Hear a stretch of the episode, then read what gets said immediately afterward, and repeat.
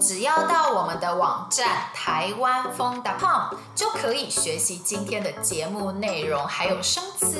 星期一到星期五，我们每天都有一集新节目哦。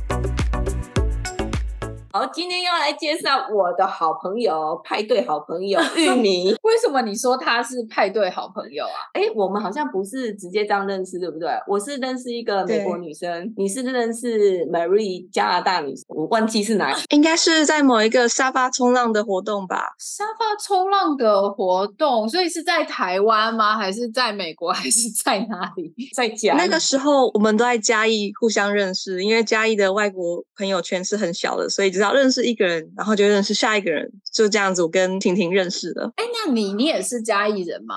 不是，我其实高雄人。我在嘉义念硕士班跟学士班。其实那时候你是认识那个加拿大女生，是因为跳舞。我们是现在沙发冲浪认识，因为她一个外国女生嘛，就是想说，哎，想要做出一些活动，所以我就有介绍她一些我平常做的事情，比如说参加聚会啊，或参加 salsa 跳舞的活动。甚至带他去露营还是什么的，参加音乐会。我们也参加露的莎莎哦，莎莎跳。我们也访问过露。那诶，你现在听说你现在是在捷克是不是？对啊，我正在捷克攻读博士班。好强哦！你在捷克多久啦？他 是学霸。没没没，理论上是五年。第一年是拿着捷克的国家奖学金在做实习，因为我的背景是念化学的，高分子化学，所以我是拿了奖学金来实习。嗯，接着因缘际会呢，得到一个博士班的面试，然后面试上了就啊，决定留下来了。布拉格嘛，欧洲嘛，很漂亮啊，Why not？其实。这个芳芳也住过布拉格，我们应该有共同认识的朋友哦。对对对对，来 对，我们晚一点可以再来聊聊看。那因为呢，其实因为我以前我也住在布拉格，那我还蛮好奇，就是因为其实捷克的文化跟台湾的文化非常非常的不一样。那你现在因为在捷克待了五年左右嘛，那你喜欢捷克的文化吗？或者是就是有没有什么事情，就是让你非常着迷，让你想要继续待在捷克呢？理论上我并没有说呃想要在捷克永居或定居，但是我会说欧美的文化相对于亚洲文化是比较开放、比较自由。像刚刚跟婷婷提到说，哦，以前都跑出去玩啊，参加活动啊，一听就知道我是一个非常外向活泼的女生。但是在台湾的社会下，我觉得有时候对女生的一些束缚太多了，所以我就蛮想在国外留下来。所以布拉格嘛，算是我一个第一步可以出国的踏脚石。哦，你刚刚说你在台湾就是有一些束缚感，那啊，你可以举一个例子吗？嗯，像是很多不只是我，只要是女生以前。学生时代嘛，读高中啊，然后有时候下课不是就会出去玩啊，或逛逛街啊，好像男生就不会有说什么门禁啊，真的话好像哎。诶八点没回家就会被夺命连环扣，觉得大家应该都心有戚戚焉呐。当然家教比较严的，不管是男生女生，可能都会这样管。可是普遍之下啊，其实对女生的要求还是比较高。特别是我其实从高雄的乡下出生的，所以我可以看得更多。啊，原来如此。有没有有没有什么不适应的事物啊，跟文化在这个捷克？在捷克吗？我觉得面包吃的好腻哦。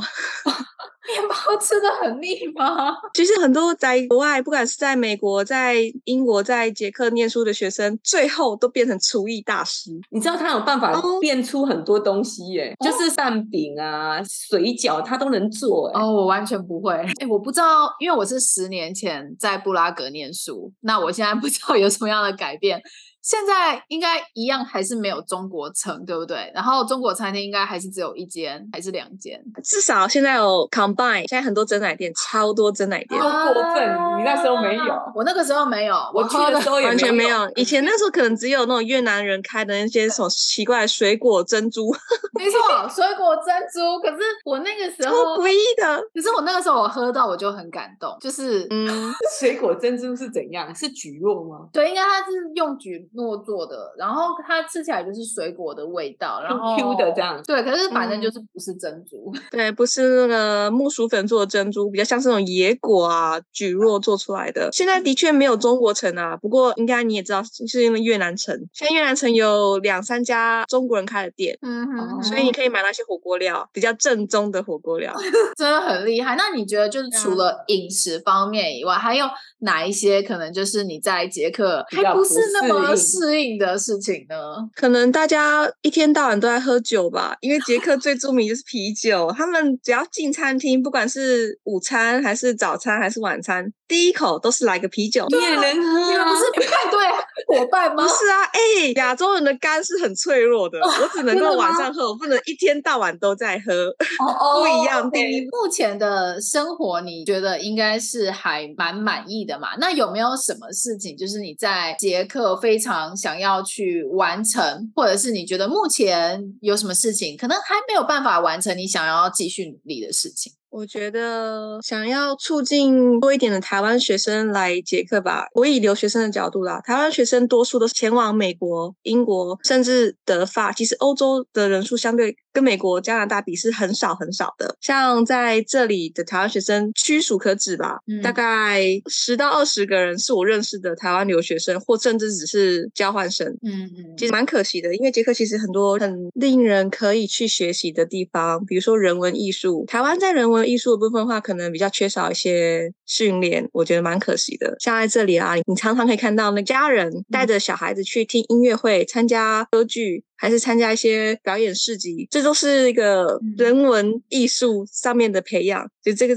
是很值得参考的。而且在以前，他们在做一些革命方面的部分是很值得学习的，像天鹅绒革命以及反抗呃苏联的高压统治，这些在历史艺术上是很值得去参考参考哦。推广吧，我觉得推广欧洲或是偏冷门的欧洲国家的部分，我觉得是很想要去继续推行。哦，所以你觉得其实你觉得大部分的台湾人对可能就是欧洲人文历史这个部分好像不是那么了解，然后也不太知道，哎，其实就是也可以去捷克学习这方面的知识吗？对啊，像之前回台湾，人家就会问我说，哎，你在哪里念书？听你家人说你在欧洲念书，嗯嗯嗯，然后我说哦，在捷克，大家说什么？捷克哪里？什么东西？什么捷克斯洛伐克吗？那个是他们已经离婚很久了，对对对，那是大概二三十年前的，他们还没分裂前，可他们是和平分手的分裂哦，所以我觉得这个是很值得去参考或是去学习的部分。哦、那因为呢，嗯、你就是现在在捷克攻读博士班，那你未来也想要在捷克找工作吗？这一点的话，要提到现实面。欧洲虽然不错，有欧盟的互相关照，像捷克的话，我们目前有在念博士班是可以得到很多资源的。但是如果要讲到现实面，薪资以及待遇的话，其实西欧会相对比较好。所以我想博士班结束后，我可能会前往比利时、荷兰之类的国家去做博士后，然后再转成研究人员。哦，你还是对研究比较有兴趣？对，我应该会留在研究领域，而非去公司，嗯，私人公司。啊、哦，但是你觉得，比方说你要。选择比利时啊，或者是荷兰，因为其实我觉得比利时跟荷兰跟捷克整个文化氛围其实非常非常的不一样。那你觉得，比如说你在荷兰或者是比利时工作的话，可能会有哪一些优点，或者是哪一些缺点？优点的话，可能是你刚刚讲的，可能薪资福利会比较好。那有没有其他的优点，或者是你觉得会不会有缺点呢？这个话我想要稍微提一下，捷克以前是共产主义的，所以他们社会福利其实非常的好。相对于西欧是很不错的，但税也很高。不过我有问过一些其他欧洲友人，比利时人、德国人，他们其实税也不低。但是在捷克，小孩子念书到大学都是不用钱的。嗯嗯嗯。所以很多人这边是很多人生小孩都是那种三四五个小孩，很多，因为你孩子生越多是越赚嘛。可能我一个月都要缴两万块的税，假装啊。可是我生五个小孩，五个小孩都念到大学，学费都免钱，很棒啊，很划算的，很划算的，赶快来，赶赶快来生小孩。所以说，教育的部分的话，是人人都可以享受免费的教育，是很棒的。然后他们也有上市全民健保的模式，台湾的全民健保。不过这边健保的话是国家的保，然后你可以选不同的保险制度哦。所以相对于西欧或者甚至是美国，嗯，所以我觉得这样光是这两个福利化是非常棒的。而且很多博物馆啊，或是剧院啊，学生都是有打折的。人文方面就是比较学生优惠，对对对。所以其实就是你是希望短时间，就是你大概三到五年之内的计划是可能去西欧念个后博士，然后在那边找个工作看看这样子，对不对？对，这是我对下半人生的计划。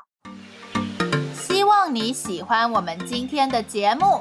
如果想要学习我们今天对话中的内容、生词和语法，一定要来我们的网站看看哦，台湾风 .com。我们明天还有一集新的节目哦，明天见，拜。